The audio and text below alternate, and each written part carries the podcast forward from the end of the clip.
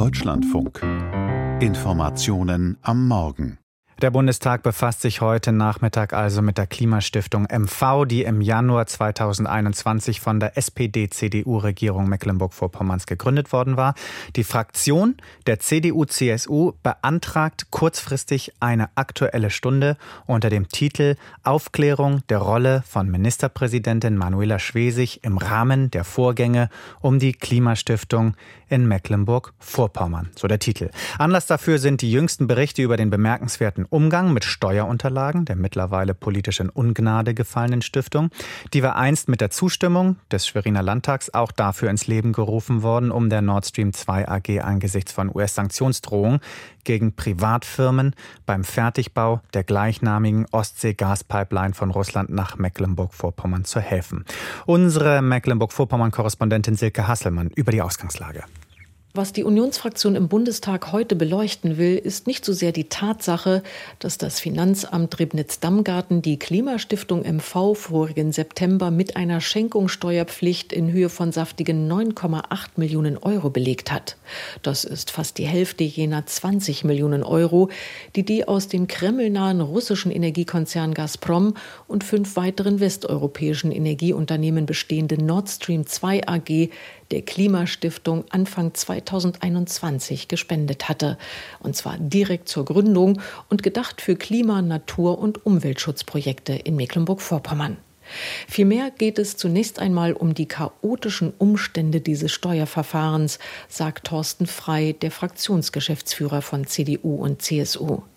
Tatsächlich wurde erst jetzt, fast ein Jahr nach dem Vorfall, bekannt, dass die Originalsteuerunterlagen der Stiftung zunächst falsch adressiert worden sind, dann im Finanzamt falsch abgeheftet, als verschollen gemeldet und schließlich von der säumigen Finanzamtsmitarbeiterin angeblich in Panik in einem privaten Kamin verbrannt.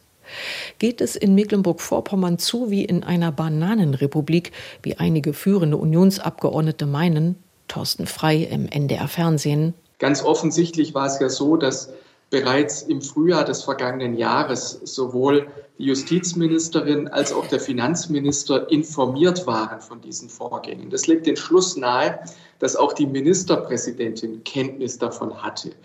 Da wir uns in einem Bereich bewegen, der sowohl steuerliche Konsequenzen haben könnte als auch strafrechtliche, stellt sich natürlich auch die Frage, ähm, warum dieser Fall nicht näher überprüft worden ist. Und deswegen muss man ganz eindeutig sagen, dass diese Landesregierung mit dem, was sie bisher in den vergangenen zwölf Monaten in diesem Bereich getan hat, nicht Gewähr dafür bietet, dass eben lückenlos und transparent aufgeklärt worden ist. Die bisherige Nichtinformationspolitik der Landesregierung erklärte Finanzminister Heiko Goye von der SPD damit, dass die Klimastiftung MV dem Finanzministerium erst gestern Vormittag eine vollumfängliche Befreiung vom Steuergeheimnis erteilt habe.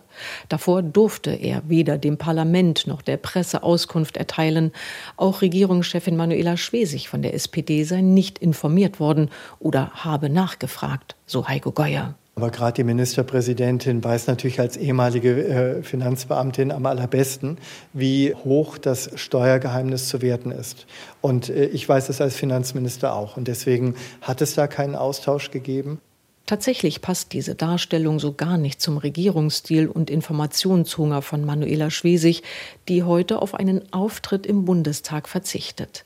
Sie wird die Debatte von Schwerin aus verfolgen und muss mit grundsätzlichen Vorwürfen wie jenen rechnen, mit der Klimastiftung MV eine Erfüllungsgehilfin der Nord Stream 2 AG und somit letztlich von Russlands Präsidenten Putin ins Leben gerufen zu haben.